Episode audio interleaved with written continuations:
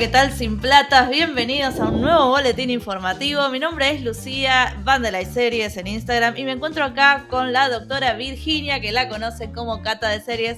¿Cómo estás, Vir? Hola, Lu, ¿cómo andás? ¿Tanto tiempo? Hola, queridos oyentes. ¿Qué nos trae por acá, no? De nuevo en un cuarto boletín informativo que estamos haciendo desde mayo. Eh, hoy es 9 de septiembre de 2023 y ¿qué, ¿de qué vamos a hablar hoy? De qué está pasando o no está pasando eh, con, la, con las huelgas de los sindicatos de Hollywood. Claro, ustedes se acuerdan que el primero de mayo habían arrancado la huelga de los guionistas, el 13 de julio arrancaron la huelga de los actores. Eh, ¿Están negociando? Más o menos. Ya pasamos 100 días de, la huelga de guionistas, ya superó a la huelga del 2007, que había sido eso, ¿no? 99, 100 días. Esto fue un montón, porque no, sé, fue un montón, así que ya van 130 días, casi cuatro meses. El 9, de, el 9 de agosto, justamente hace un mes, eh, se cumplieron ah, los, 100, días. Em, y hasta ese momento, prácticamente eh, la patronal, eh, que le vamos a decir siempre así para no estar diciendo AMPTP. yo te lo iba a decir en inglés. es re difícil. lo vamos a eh, pasar al, argentino. La patronal no, en, ese, en esos 100 días nunca se comunicó con el sindicato hasta justamente ya llevaban 102 y les dijeron, che, vengan, eh, ¿por qué no retomamos las negociaciones?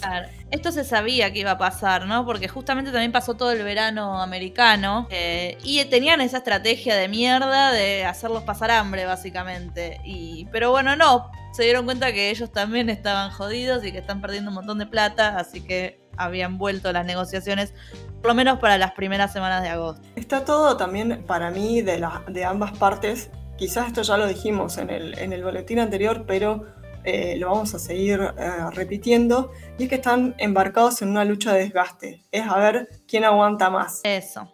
Y ustedes podrían decir, bueno, pero están David contra Goliat, eh, las, esta gente de esta patronal conformada por 350 compañías, están Apple, que tiene mucha plata, pero mucha plata, no se diga Netflix, Amazon, Disney, eh, y lo del otro lado tenemos a los pobres escritores.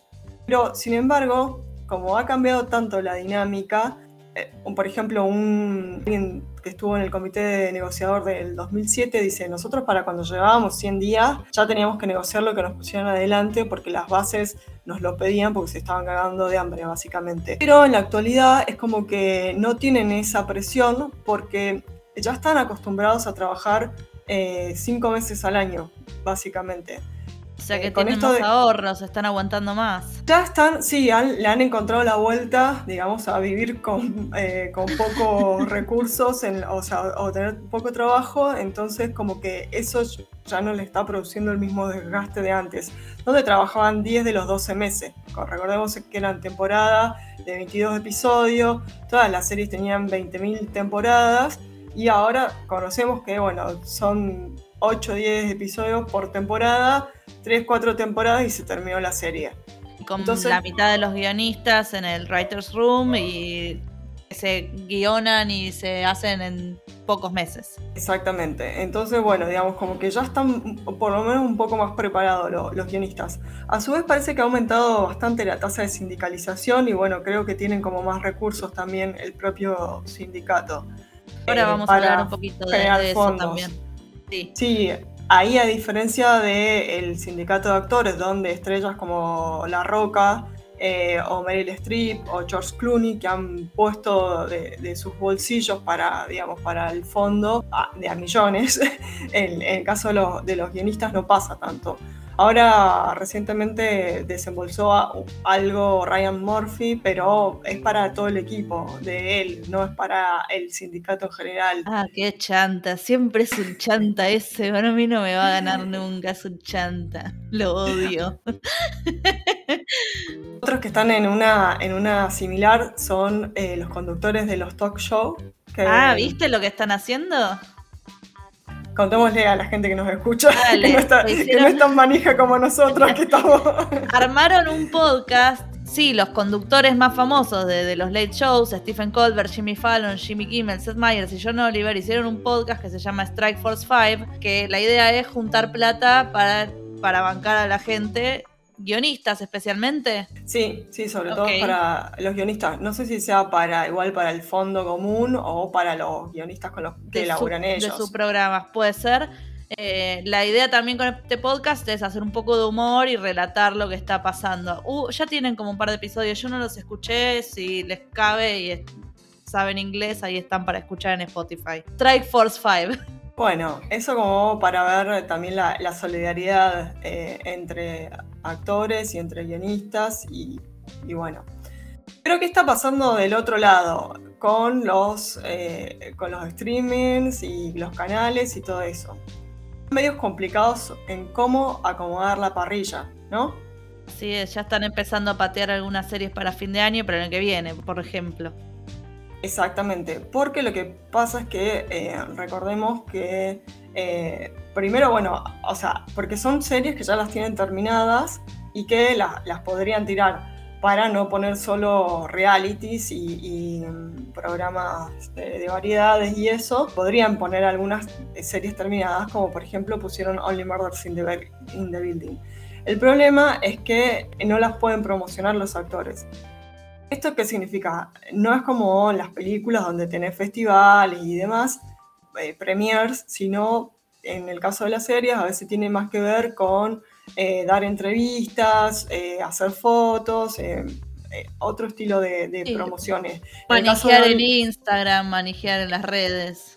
Tenés razón, tenés razón, porque Only Murders in the Building este, esta temporada tiene la presencia de la grandísima Meryl Streep, también está... ¿Rad? Sí, Paul Rudd, y ellos no, digamos, no, no, la, no han podido, la prensa no ha podido contactarlos ni nada, y en lo que dice Lu de las redes sociales, de justamente Selena Gómez esta semana hizo, no sé si un post, un story con algo sobre... Rebardearon, y la rebardearon.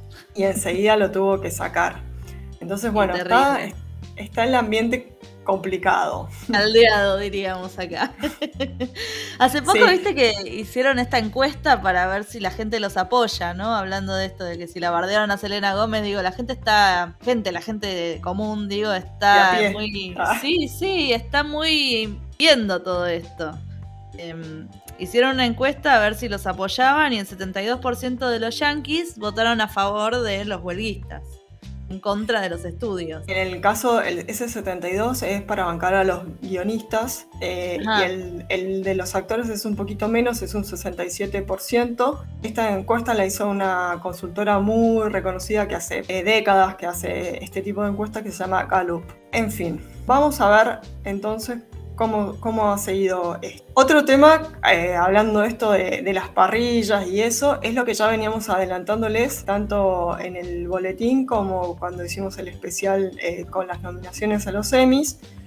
Fue justo coincidió, ¿no? la declaración a huelga con eh, las nominaciones a los actores y actrices que finalmente fueron pasadas a enero, como era una de las posibilidades que nosotras manejábamos, con las eh, cuestiones que ya dijimos en ese momento y es que están eh, los Golden Globes para la misma época, están otros eventos como el Super Bowl, entonces pareciera que van a quedar un, poco opacados, ¿no? La entrega de premios en el marco de, todo eso. Si es que se hacen. Eso te estaría lindo, porque son eh, las séptimo, otra vez siempre tratando de decir el número. 75, ¿no? Exacta, e, edición. También, digo, si, si se normalizara la, cosa y se hacen en enero, los próximos serían en septiembre, entonces como que no habría como mucho tiempo. Además... Sí, se les está complicando, se, se les está complicando un toque esta joda de la ventana de elegibilidad y todo eso, porque ¿qué van a nominar? ¿Desde cuándo hacia dónde? Hacia dónde y, todos los estrenos se les están complicando. Todas las producciones que estamos viendo que se, que, o que estamos diciendo justamente que se van a retrasar, la, una vez que se termine eh, la huelga, de aquí a que vuelvan, se organicen, empiecen a escribir y demás, va, a pasar un rato hasta que, hasta que esté todo otra vez el engranaje funcionando. Y esto tengamos en cuenta que quizás se resuelve primero la una y después la otra. No sabemos. Oh, y no sabemos cuál de las dos va a ser. Porque, bueno, pará, eh, eso, vamos a decir eso, ya lo dijimos, pero los guionistas son los únicos que están negociando, entre comillas. Los actores no fueron llamados a la conversación. Están cada vez que pueden diciendo estamos esperando, estamos dispuestos a negociar, llámenos. Pero, sí, pero ahí están. Sí, se, la, se las están haciendo pasar, digamos. Eh, hay un poco también, yo creo, de eso. Hablando un poco de, de las premiaciones, podemos nombrar que acaba de terminar el Festival de Venecia. Eh, viste, hace poco hicimos el pod con Rochi y con Rosario sobre el festival, un poco de chisme y las películas nominadas. Y ya nombramos esto, pero acudieron muy pocas estrellas, ¿no? Eh, sí, y además con, la contradicción, ¿no? por ejemplo, estaba Jessica Chastain que decía yo no, estaba re nerviosa, no sabía qué decir, qué no decir, si ir, no ir. Eh, como que en el equipo de ella le habían recomendado que no fuera es como que hay toda una cuestión ahí, como tiene su sí, importancia. A ver si sos un traidor, además, no sé, después no te llaman más. Totalmente, pero además no solo que no te llaman, sino que entre tus padres quedas re mal. Quedas re mal. ahora, ahora chumeamos un poco, porque Amanda Seyfried, por ejemplo, dijiste que no fue. Ella está, em, podía ir a Venecia porque la producción que presentaba estaba bajo un acuerdo interino, que enseguida vamos a desarrollar todo eso. Claro de los acuerdos interinos. Pero ella voluntariamente decidió no ir porque no le parecía bien. Otro que sí fue en ese marco fue Adam Driver, por ejemplo, y aprovechó la ocasión eh, para decir, bueno, si las, eh, los estudios indie pueden cumplir con las demandas y los requisitos de los, eh, que, tienen los sindicatos, es evidente que las grandes corporaciones también lo podrían hacer. Claro, como que no están tan locos, no son tan injustos ni, son demandas tan imposibles. Así que, posta, si una, eh, un estudio, una, una empresa como Neon, que es la que produjo Ferrari, la película que protagoniza Adam Driver, eh, puede llegar a este acuerdo, ¿por qué no Netflix, Amazon y Disney? Son mega multimillonarios. Bueno, vamos a, ya que estamos en esta, hablar un poco de estos acuerdos interinos, porque han sido polémicos. Eh, esto la, clase pasada le iba a decir. ah, profesora, la profesora. en el boletín anterior comentamos, cuando inició la huelga de los actores, que eran estos acuerdos interinos. Son justamente acuerdos eh, con estudios independientes que no están adentro de la AMPTP, sino ni siquiera, digamos, sus producciones van a ser distribuidas tampoco por, esta, por estas compañías, ¿no? Eh, hasta el día de la fecha, por ejemplo, el sindicato ha recibido 1.400 eh, propuestas de producciones y le han dado el visto bueno a unas 400. ¿sí? Bueno, bastante bien. Eh, sí, sí, digamos, porque también la idea es que la gente pueda seguir laburando eh, y a su vez, el SAC Astra los considera estratégicos, justamente por eso que decíamos, eh, son contratos que incluyen todos los términos y las demandas y quieren demostrarle a la patronal que sus eh, demandas son razonables y financieramente factibles, ¿no? Entonces lo, lo consideran estratégico. Y esto, digamos, venía todo bien, lo, comentan por qué era eh, estratégico y por qué eh, de esa manera evitaban alimentar eh, la cantera de producciones extranjeras no sindicadas. entonces, bueno, la cuestión es que dos semanas después dicen, no, esperen, vamos a parar con estos acuerdos. No del todo, pero sí los las producciones que estén desarrollando, digamos, produciendo eh, con un guion de la WGA, o sea, del sindicato de eh, guionistas, porque le estamos cerruchando el piso a la lucha de ellos. Entonces, las producciones eh, que se produzcan en Estados Unidos bajo un guion eh, del contrato de los sindicatos no, no le van a dar el acuerdo interino.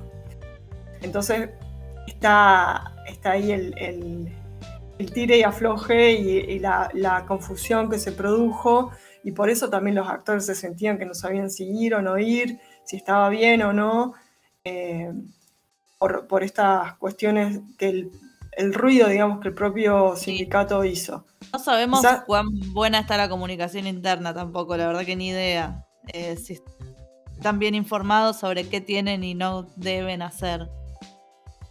Sí, yo creo que, sí, pero bueno, también hay cuestiones de nada, de voluntad, decir no, no, no, no quiero eh, participar y, a su vez, yo lo que me parece que el, sindicato antes de, arrancar con estos eh, acuerdos eh, tendría que haberse puesto en contacto con el sindicato de guionistas. De guionistas.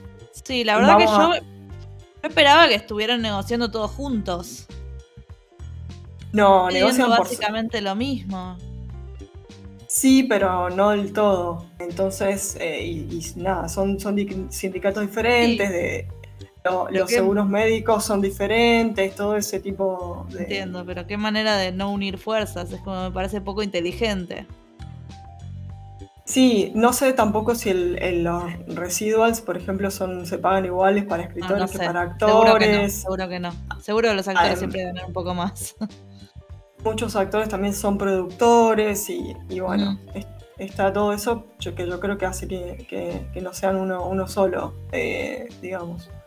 Volvamos un poco a qué estuvo pasando, porque realmente casi no hubo negociación. Eh, volvieron a sentarse las patronales, como decir la patronal con los guionistas. Ofrecieron una mejora, porque como vimos, ustedes no, quizás, pero vimos nosotras que el acuerdo tenía algunas mejoras. Eh, para lo que son guionistas no fue suficiente. Después estos AMPTP hicieron una jugada que yo creo que fue, esa es mi, idea, no sé, eh, fue claramente una, forma de apretarlos, que es que publicaron el, la oferta que ellos estaban haciendo, ¿no? Sí, el, como decíamos, el 9 de agosto, eh, o no, mentira, el 11, ya eh, había eh, transcurrido incluso dos días después de los 100, se contactan para desde la patronal con el sindicato, con el comité negociador de, los guionistas, y dicen, che, me parece que estaría bueno que nos, volvamos a sentar, ¿qué te parece? Eh, ¿cómo estás, amigo? Desaparecido, ¿cómo eh, ¿Qué haces perdido? Em, la cuestión es que eh, em, empiezan, la, esa, se juntan, ya la, patronal llevaba esta propuesta. Durante esos días, hasta que, la hacen pública el, el 22, como que hay varias reuniones, van y vienen, van y vienen, y en esas reuniones el sindicato de escritores le estaba diciendo, che, está re bueno lo que estás diciendo porque has cambiado un, poco, pero no me alcanza.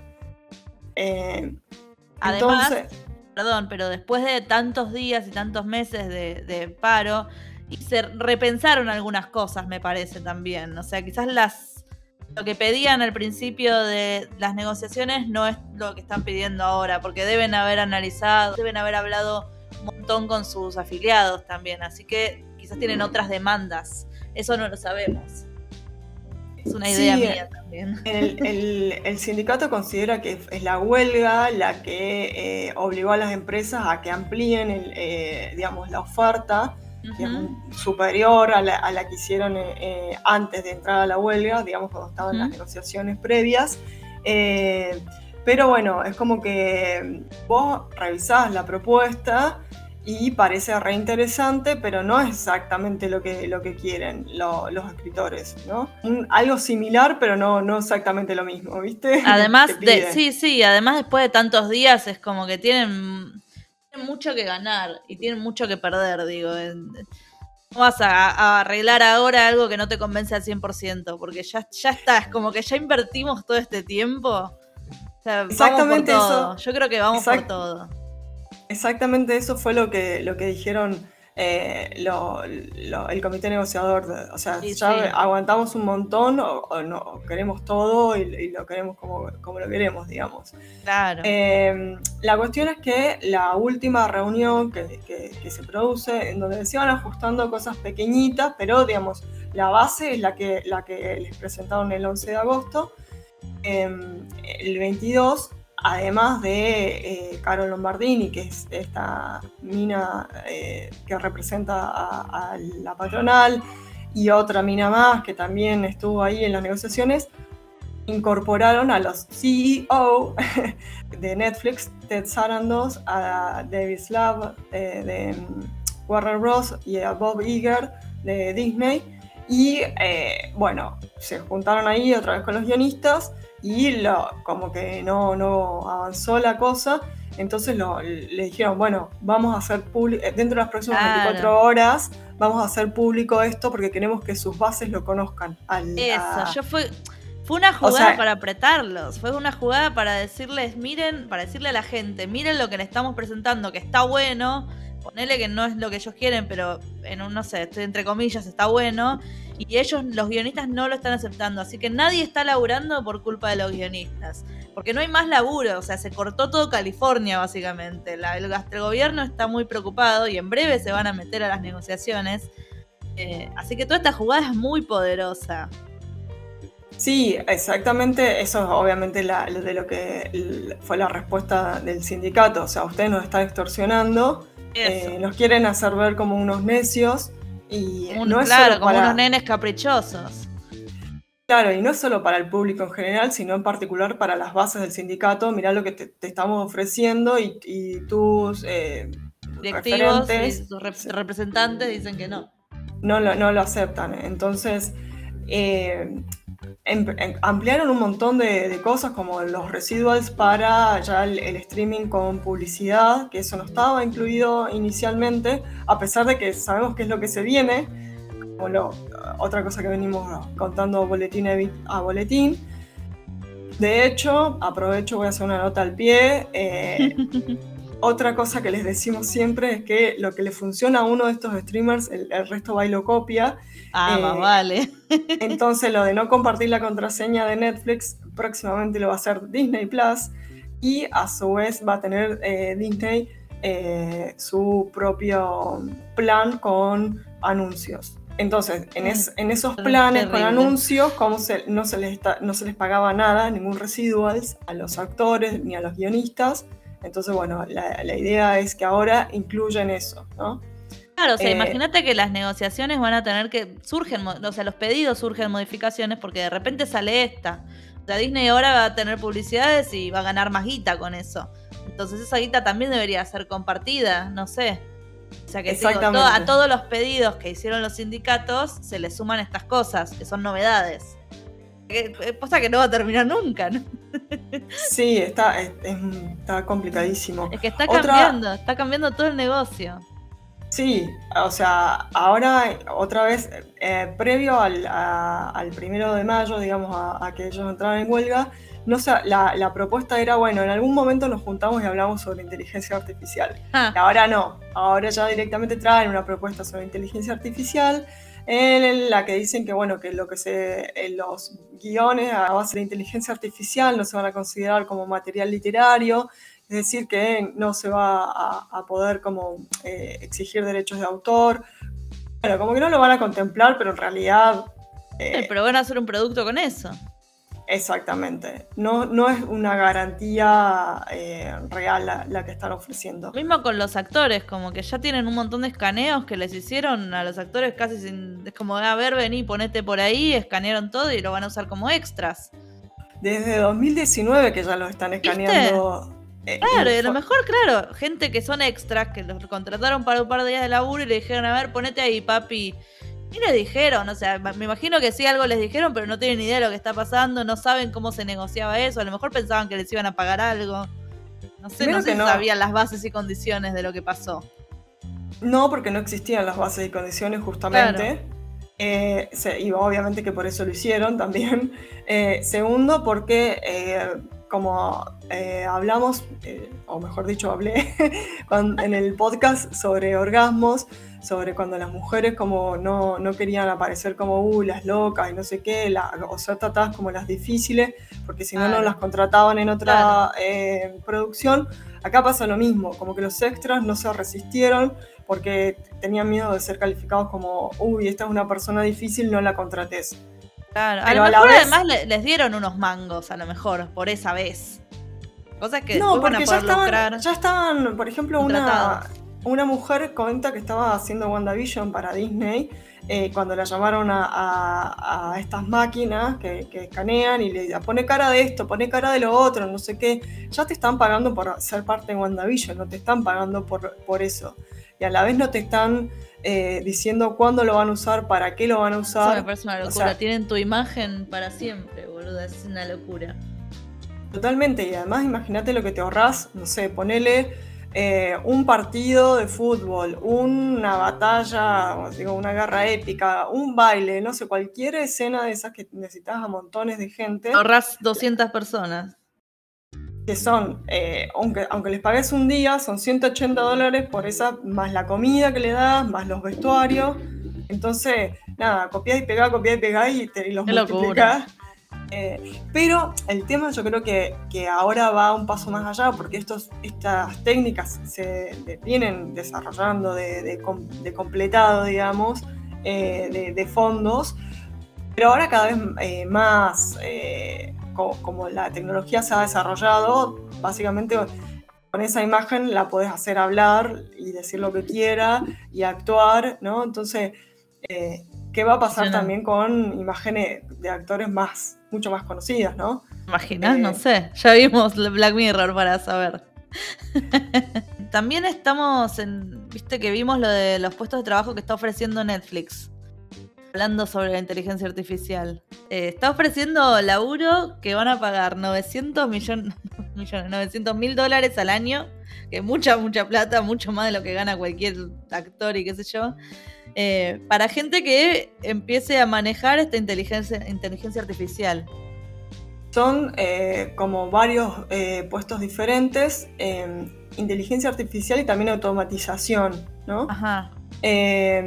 y significa que eh, van a, ayudar a eh, que la plataforma eh, logre aprendizaje automático sobre las opiniones y necesidades de los usuarios.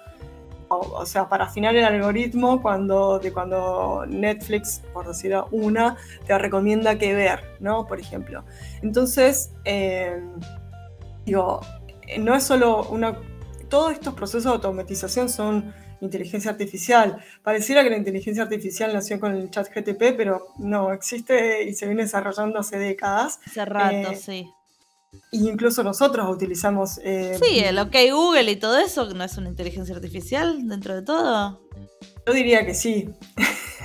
Entonces... sí. Además se, se abastece de, nuestra, de nuestros gustos y de nuestras opiniones y todo lo que a vos te aparece, abrís Google y te aparecen cosas que a vos te interesan, porque todos esos algoritmos son inteligencia artificial. Sí, que, además está, nosotros los estamos alimentando gratuitamente, ¿no? Esto, viste que Netflix, Netflix va a sacar una aplicación para esto. Se llama My Netflix. Más específica. Específica para, para hacerte, claro, el, el tailor made, ¿no? El, la, ay Dios, qué poco castellano. Eh, como nada, para personalizar tu, Netflix con tus gustos. Y en ese sentido, Fran eh, Drescher, la, presidenta del sindicato de actores, decía que en la actualidad los algoritmos están eh, dictando cuántos episodios debe tener una temporada antes de que se alcance la, meseta de, de, visionado, cuántas temporadas debe durar. Eh, eso obviamente al reducir la cantidad de episodios por temporadas también reduce la, cantidad de laburo que, ellos tienen, como que no, también... No pueden vivir de eso, sí. Exactamente. Eh, pero bueno, volviendo otra vez a la propuesta que hizo la patronal a los guionistas, otro tema disruptivo fue que eh, igual yo leí el, específicamente el acuerdo y es como han, eh, las empresas que, conforman la APTPT están, estarían dispuestas a, ¿no? ese, digo, no es una afirmación, vamos a hacer tal cosa, te, o, Claro.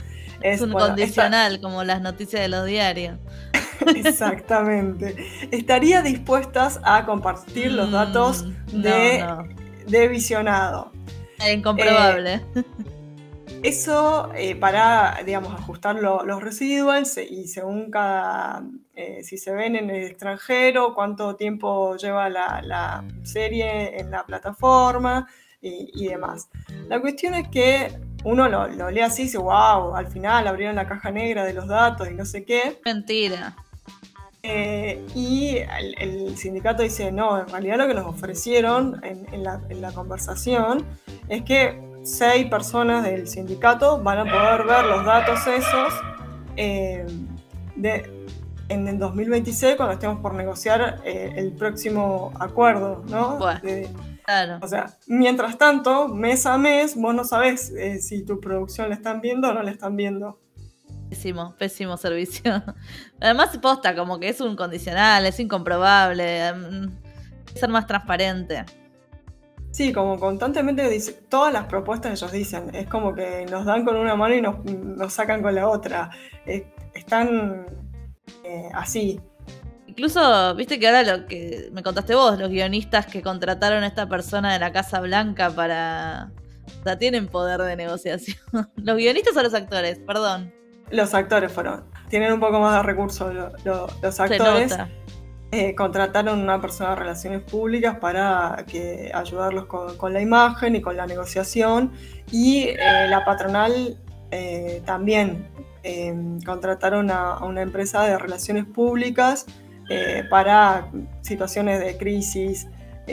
lo cual yo me imagino, ¿sabes lo que le pagan a ese Millones de dólares. esto acá te demuestra como la eh, que siempre nos quieren vender como que hay una racionalidad eh, maximizadora de beneficios y reductora de costos, cuando no, no funciona así, porque las, ya está comprobado, digamos, y mostrado en los números que las demandas, tanto del sindicato de actores como del de guionistas, no les representarían nada en sus ganancias. Ni el a la- 0,1%. Mira, casi a Netflix le demandaría 0,2%. 0,2%. Nada. Entonces, están diciendo no, por, la, por las huelgas estamos perdiendo entre 300 y 500 millones, cuando con eso podrían cubrir hasta, eh, hasta el próximo contrato de, de 2026. Entonces, como que es irracional la... es una lucha de poderes. Estabas Exactamente. diciendo, además, Warner perdió ahora de 300 a 500 millones de dólares este año, ¿no? Eso es como que es, es por culpa de las huelgas van a perder eso. Sí, en realidad están hablando del trimestre, no, no, o sea, a- Ah, por los 100 terrible. días de huelga de... O sea, no, no, no es ni en el año, es por los, por los tres meses que Claro. lleva La cosa la es huelga. que cuatro. eso sale, eso sale una película de estas gigantes que hacen. Exactamente. Películas con, como por ejemplo de Marvel, que vamos a aprovechar, estamos muy afiladas hoy. vamos a aprovechar y les vamos a contar que los trabajadores de efectos visuales de Marvel y Disney han pedido sumarse al sindicato del IATSE, que el IATSE es el sindicato como de todo lo que queda por fuera, de los que no son ni productores, ni escritores, ni actores, ni directores básicamente los utileros, los que hacen maquillaje, el vestuario. Bueno, los eh, trabajadores de efectos visuales no estaban bajo ningún sindicato y han pedido sumarse a este para tener protecciones mínimas, ¿no? Es tremendo, Porque- se está peronizando el mundo. Es que, es que sí, bueno, eh, salió a la luz en parte con cuando fue mm, el despido de Victoria Alonso de, de Marvel y por esa época salieron como Mm, muchas de las condiciones. Porque a su vez empezó el, el fandom a quejarse de, che, mirá, la, están, son una porquería los efectos visuales. Se ve horrible. metiendo". Y les está yendo mal a las películas estas. Sí, lo que pasa es que estaban sacando eh, películas y series a chorizo. como- A roletes, sí, sí. Se ve que no, le- no las terminaban muy bien porque se veían mal. O sea, mira, Indiana Jones no sé si se veía mal, pero le fue mal. Eh, Misión Imposible 7 le fue mal. Blue Beetle le fue mal. A Flash dijeron que se veía hecha con el paint. Eh, no sé elementos, pero también le fue mal. A Barbie le fue re bien. Fue barata dentro de todo. Indiana Jones, que también lo retocaron con, con inteligencia artificial.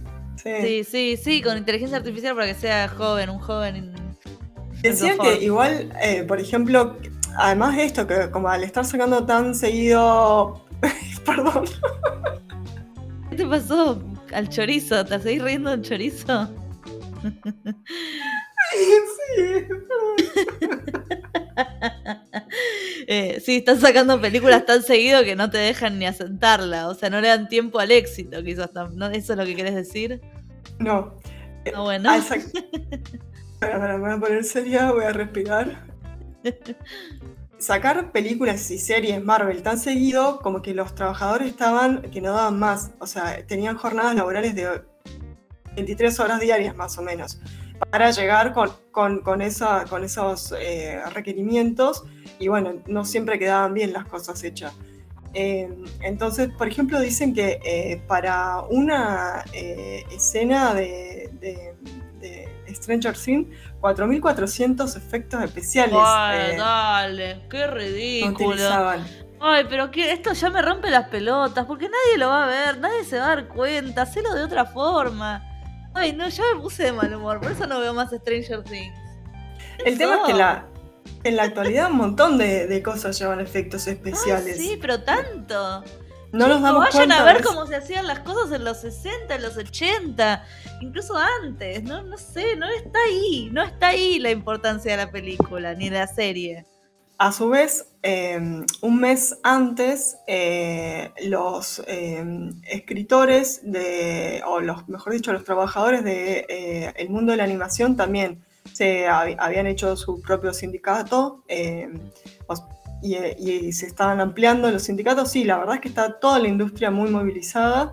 El capitalismo no era tan bueno al final, ¿viste?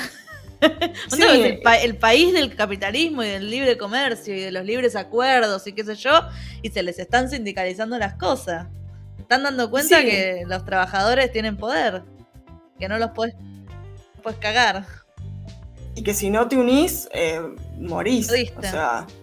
Están empezando a sindicalizar la gente de los videojuegos también.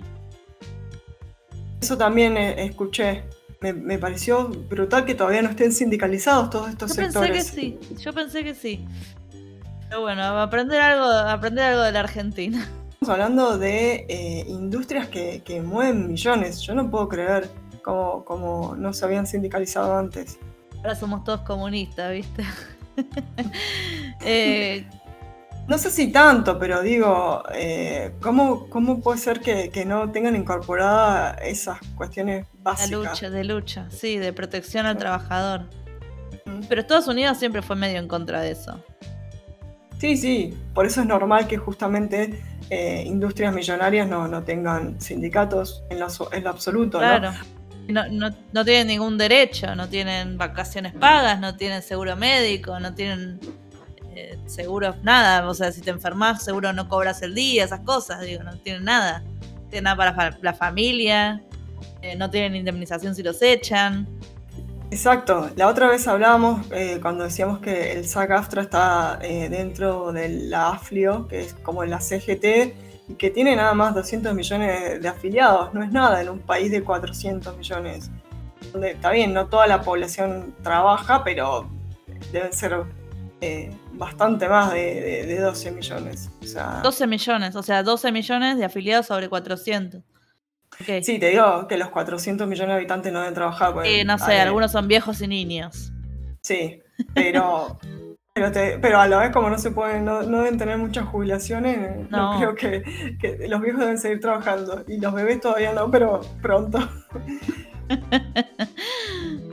Qué horror, por favor. ¿Y ahora, ahora en qué andan? Porque siguen sin, sin acordar nada. Se están empezando a echar la culpa entre no, es culpa de Aiger, es culpa de Netflix, es culpa de no sé qué mierda. Eh, y lo que está pidiendo el WGA, el sindicato de guionistas, es negociar individualmente con cada estudio. Separar además lo que son estudios de lo que son streamings. Porque vos no sé si te acordás, pero las empresas de streaming están tipo, ¿cómo se dice? Eh, bajo acuerdos de, de, empresas de tecnología. están fundadas como empresas de tecnología, no como empresas audiovisuales. Exactamente. Bueno, y después tenés casos como que lo hemos dicho en otras ocasiones, que de Sony, que es un estudio, pero que no tiene plataforma. eh, le vende a las demás. Incluso en estas grandes eh, empresas tienen negocios diferentes, ¿no? Apple de vender. Sí, producción audiovisuales porque, porque puede, porque, porque tiene un hobby, la pasa bien haciendo esto. Nosotros agradecidas, pero bueno. Em, digo, Amazon también el negocio pasa por otro lado. Eh, y en este, en este sentido también algo que ha dejado al descubierto este, este proceso es la, lo concentrado que están las ganancias ¿no? en, estos, en estos CEO, porque te reciben un sueldo bastante de, no sé, de 30 millones como mínimo para arriba. Y a su vez tienen una, un complemento del sueldo que es eh, un paquete de acciones de la propia compañía. Entonces, eh, cuanto, más, cuanto mejor sea el CEO, cuanto más haga crecer la compañía, o sea, más vale la compañía, más acciones tiene, ¿no? Pero ellos mismos pueden comprar sus acciones, o sea, con, los 30 millones que te dan. todo. sí, e, e, es así la, la dinámica perversa. Y yo estaba leyendo una nota que comparaba lo que había pasado en los 60, cuando eh, fue la última vez que, los dos sindicatos eh, coincidieron en, sus huelgas, y decía, no, porque en ese momento el tono de los trabajadores y el tono de la patronal era muy ameno, no sé qué. Y yo, para mis adentros, pensé, pero bueno, pero estás hablando de, otra, de un momento donde la industria no estaba tan concentrada, la diferencia entre lo que ganaba un CEO en esa época y lo que ganaba un trabajador de, la misma empresa. Pero no lo decía la nota, hasta que más adelante justamente encontré una nota que decía, sí, en ese momento, no sé, era una diferencia, por decirte, de 5 a 1. Y, ah, no. Sí, era una cosa así, y, hoy la diferencia... De 400, no, son unos hijos de puta, 400 a 1 hasta ahora. Entonces, y, digo, los actores, los escritores saben que esas ganancias son eh, en base a lo que ellos hicieron, a sus productos, a su creatividad. Entonces, a su arte. Sí, a su, y, y al laburo, a estar sentado escribiendo, a estar sentado eh, como un sentado terriblemente hacinado en esos lugares donde están con los efectos especiales. Yo me imagino todos tipos medio nerdy y así, ay, pobre gente. No, esos que se tienen que vestir de, la cabeza hasta los pies de verde para fundirse con la pantalla y, mover cositas para que, se parezcan que, se mueven solas. O sea. Sí, ni hablar todos los, los artistas de maquillaje, vestuaristas, peluqueros, peluqueras, digo, toda la gente. Están, que le ponen el, cuerpo al trabajo, a la ganancia, al, al producto. Estos forros que ganan 400 veces más. Pero ojo que digo, ya pasó que la junta de accionistas de Netflix eh, rechazó como el paquete de acciones que le tocaba a, Ted Sarandos. Y, a menos mal. Por estoy nombrándolo a él porque no me acuerdo el nombre del otro director. Eh, Yo menos. La cuestión es que, digo, esa, esa opinión de la junta de accionistas tipo es voluntaria, pero medio como que, bueno, la, es probable que la, que la acaten. Y eh, después lo que está es que en algún momento puede ser que el propio Wall Street ah, reaccione ante, estas ganancias y ante este, esta huelga y diga, che, dejen de joder y que nosotros estamos perdiendo. Eh, no ya los estudios o, los streaming, sino el sistema financiero en general, eh, los que tienen acciones de, estas compañías, ¿no? que por ahora vienen estables, pero en algún momento pueden caer, porque sinceramente eh, no están eh, generando contenido, no, digo... Sí, posta. Eh. No están produciendo valor, entonces... qué terrible. y, va, a ser como los próximos meses posta que yo no veo que haya muchos estrenos, no va a haber un carajo. Quedaron cosas filmadas que las van a estrenar. Sí, las están estrenando con cuentagotas porque es lo único que tienen. Es lo único que tienen. Están pasando muchas cosas para el año que viene. Ahora además se le sumó el estreno del tour de Taylor Swift que les reacomodó todo.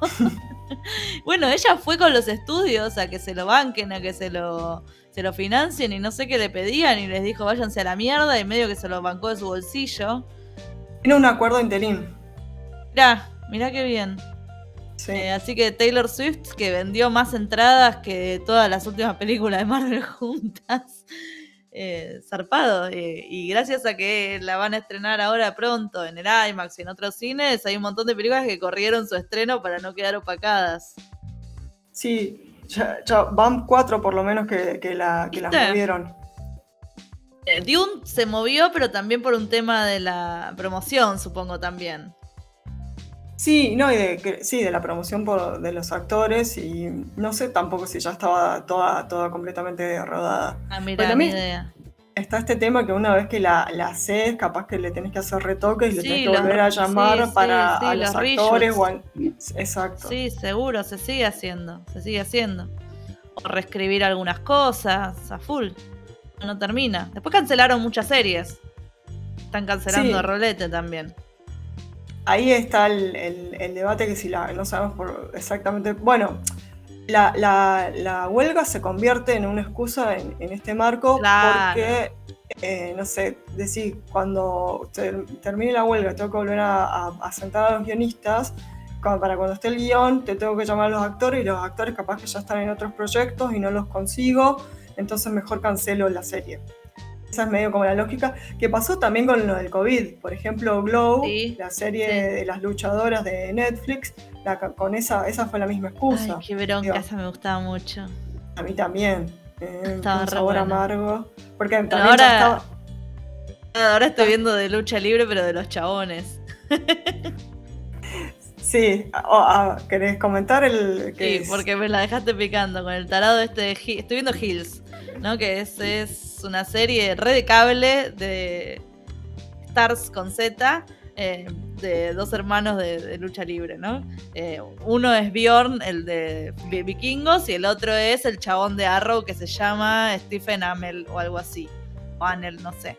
Eh, fue noticia hace unos días porque salió a decir como, eh, che, estos sindicalistas no nos dejan laburar y eso es una boludez lo que están pidiendo, como que bardeó.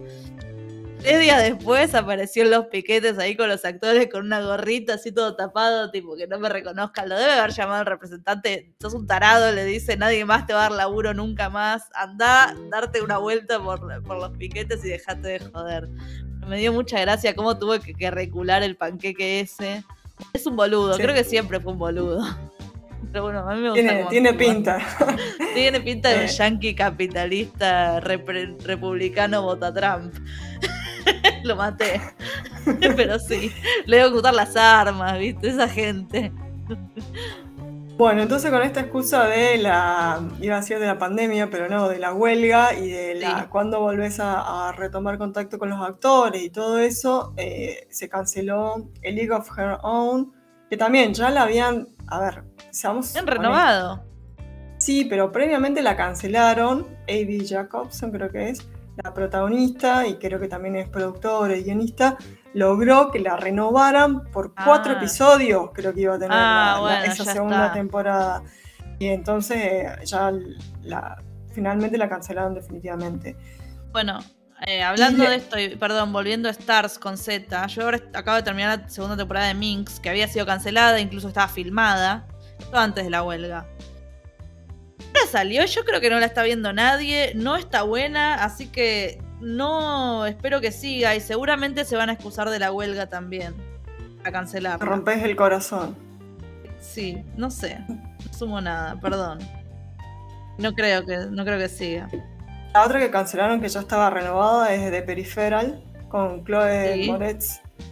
Otra que, también la, la, veo al borde, perdonen si me repito y ya lo he dicho esto en otros boletines, es Severance. Eh, mi papá, cada vez que habla conmigo, me pregunta: ¿Qué sabes de Severance y de Slow Horses? Que son dos series de Apple. El Slow Horses sale, decile, ya sale. eso mismo le dije. Slow Horses ya va a salir porque ya ah, es que esa serie de entrada ya estaba pautada como es una adaptación de eh, una novela de libros. Una, ¡Ay, qué mal! Una serie de libros. Entonces, y además como tienen a Gary Oldman, es como que hicieron un contrato por cuatro temporadas para adaptar los cuatro libros. Entonces, de hecho, vos terminás la temporada y te ponen un, avance de la temporada siguiente. sí, qué locura eso. O sea, ¿ya las tienen grabadas? No sé si todas o alguna escena y para dejarte la picando. La cuestión es que Severance, eh, primero hubo un problema entre guionistas y showrunners. Y Ben eh, Stiller, sí. No, creo que Ben Stiller era como el intermediario en todo esto, Ah, mira, aguantando mira, la- los trapos. Después vino la, la huelga, entonces primero de guionistas, después de actores, y que vimos a todo el elenco de Severance en, en los piquetes. Y ahora pasó que esta es una producción eh, de un estudio chiquitito, eh, creo que se llama Fifth Season, que acaba de despedir como el 30% de, de su Ay, plantilla. no. Entonces como que está todo muy complicado. Yo espero que logren Ay, hacer una no. segunda temporada. Aunque sea que- una que- más. Sí, que la cierren y que, que aten los lo cabos. que- porque- La bronca, boluda. Lo hacen, hay muchas buenas primeras temporadas. Después las segundas pasa eso, o no llegan nunca, o llegan para cerrar, porque también pasan mucho tiempo. Eh, y si no son medio más de medio, te dan una tercera para cerrar, pero nadie la mira. Y, y ahí la canción como que mucho pedimos tres temporadas de algo. Ay, extraño las temporadas larguísimas.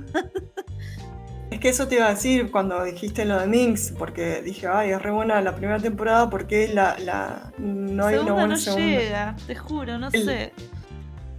El asunto es que antes las temporadas eran, la primera capaz que estaba buena y la segunda no tanto, era bastante mediocre, la tercera, la cuarta, la quinta capaz que remontaba, después decaía otra vez y nadie le Sí, importaba, la cosa No, seguía. no, la- vendían, la es que vendían igual. Exacto, pero hoy no funciona así, o sea, hoy la gente deja de ver porque además hay un montón para ver, ¿para qué vas a perder tiempo Sí, pero viendo algo que decae?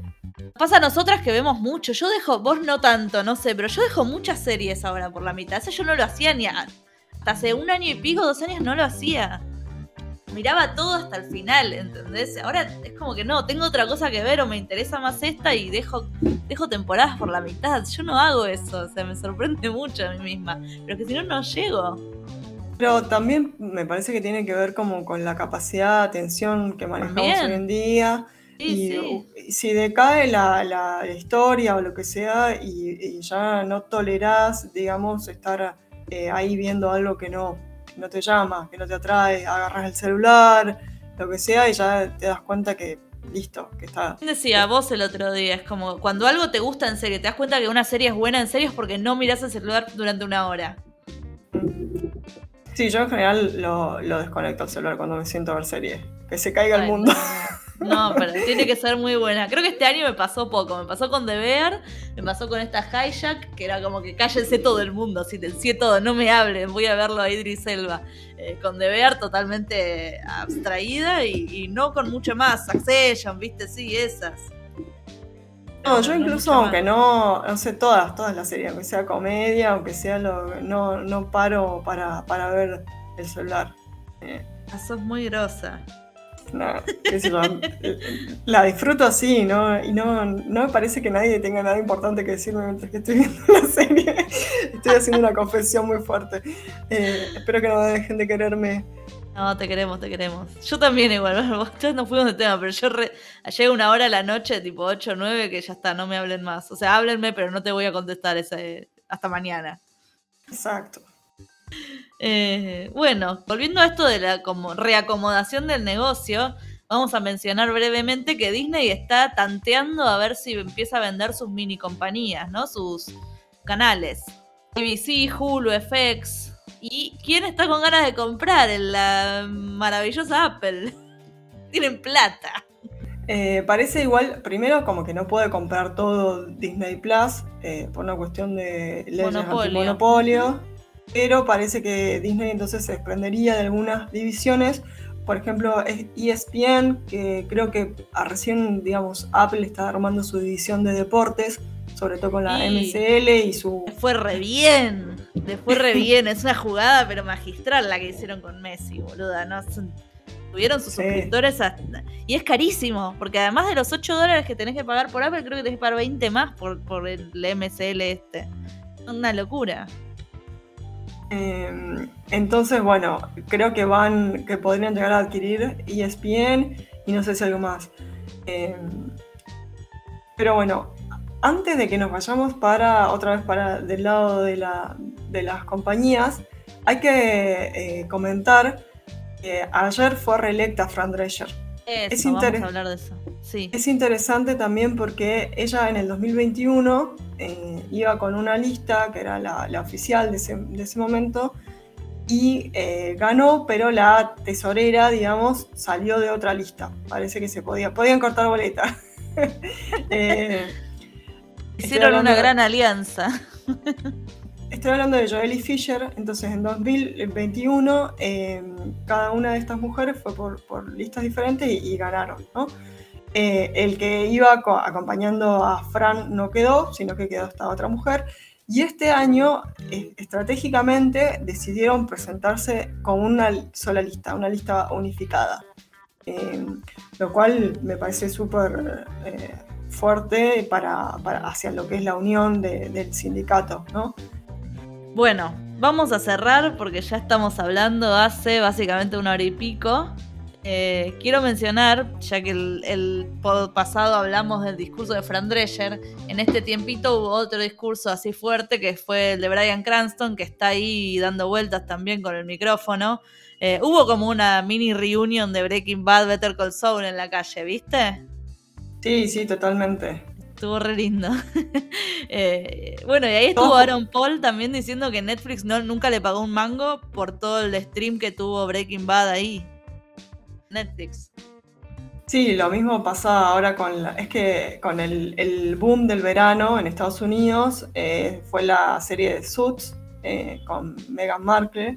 Arrasó pero mal y lleva, no sé, como cinco semanas entre lo más visto y rompiendo todos los datos, digamos.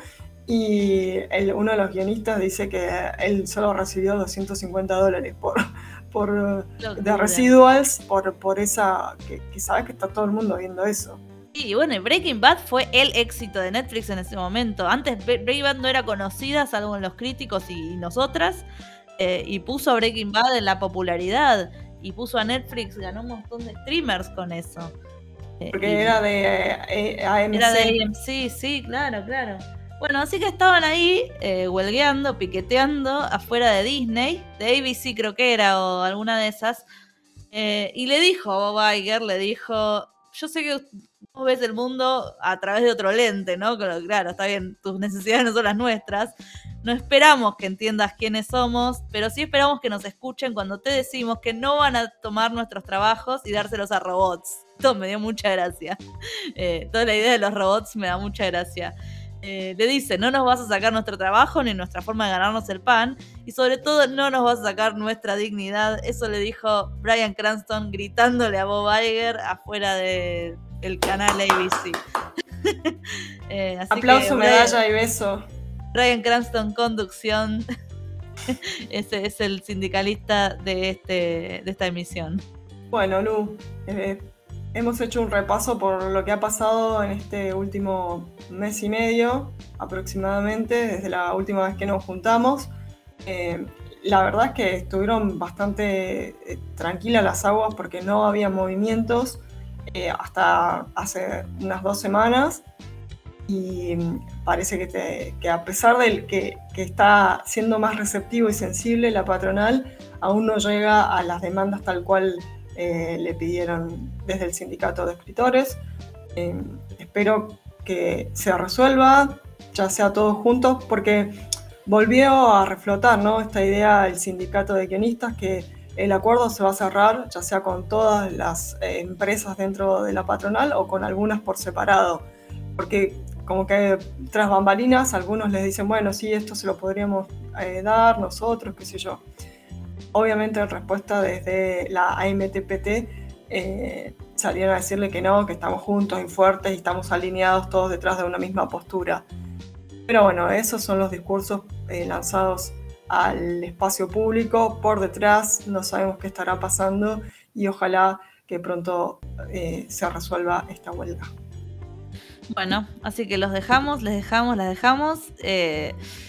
Síganos en arroba sin plata ni escuchen los otros boletines, escuchen que estuvimos hablando ahí con Rochi de Venecia, también hablamos un poco del negocio, eh, hay un par de podcasts de la forma que hicimos con ella también sobre tendencia, el cine, cómo está ahora y todo eso, que nos salió lindo. Em, nada, eso es todo. Les mandamos un beso y vuelvan prontos.